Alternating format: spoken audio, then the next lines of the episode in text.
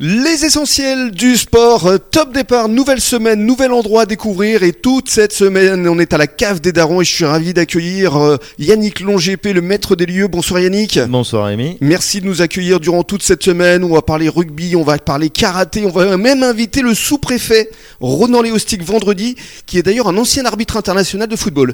Et euh, on va parler football évidemment avec Bruno Bézia, le rédacteur en chef de Sud-Ouest. Bonsoir Bruno. Bonsoir Rémi. Avant de parler des résultats euh, de nos clubs locaux, euh, la une de Sud-Ouest évidemment, c'est euh, fier d'être bleu. Hein. Bah oui, voilà, parce que d'abord c'est une magnifique finale. C'est vrai. Euh, voilà, très très dur pour le palpitant. C'est ça. on est passé par toutes les émotions. Voilà, par toutes les émotions pendant allez, euh, 80 minutes, euh, on s'est dit que c'était foutu. c'était cuit. puis effectivement, Mm. Mbappé est arrivé, Sursaut. ses, ses buts, ce, sursaut, euh, et euh, bon.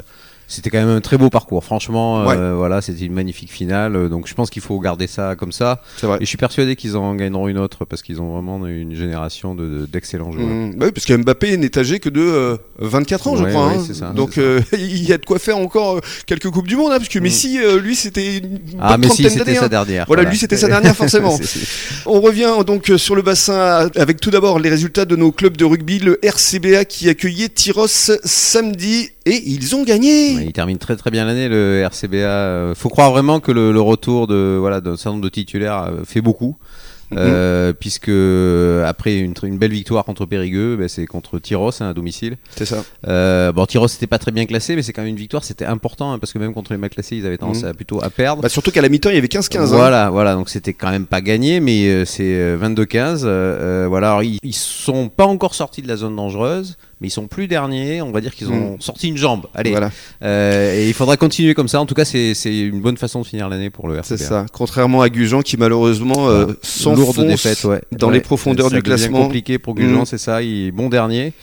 Euh, ils ont joué à Barbezieux en Charente, euh, voilà, euh, et c'était pourtant un mal classé Barbezieux, hein, donc Mm. c'était plutôt l'occasion pour Gujan de prendre des points, mais malheureusement, Ouais. 53-10, c'est très très lourde défaite. Ça fait mal. Et en revanche, euh, gros sourire pour l'US Salle qui recevait Péroard et Péroard était deuxième du classement. Voilà, et dans la même poule que Gujan, mais eux, par contre, ben, euh, ils enchaînent les victoires. Euh, ils ont eu un peu de mal à un moment, ils ont eu un, un petit coup de mou, Mm. mais là vraiment, on sent une équipe solide et qui a gagné très largement, hein, Ouais, qui a c'est- eu 41 à 17, je C'est crois. ça, c'est ça. ça, 41-17, Contre, euh, score sans appel. Ouais, contre un gros de cette poule. Ouais, c'est ça, au gros de cette poule, qui était deuxième au- au classement, Mhm. troisième victoire consécutive. On en parlera justement avec Thibaut Urios, qui sera avec nous avec son papa Christophe.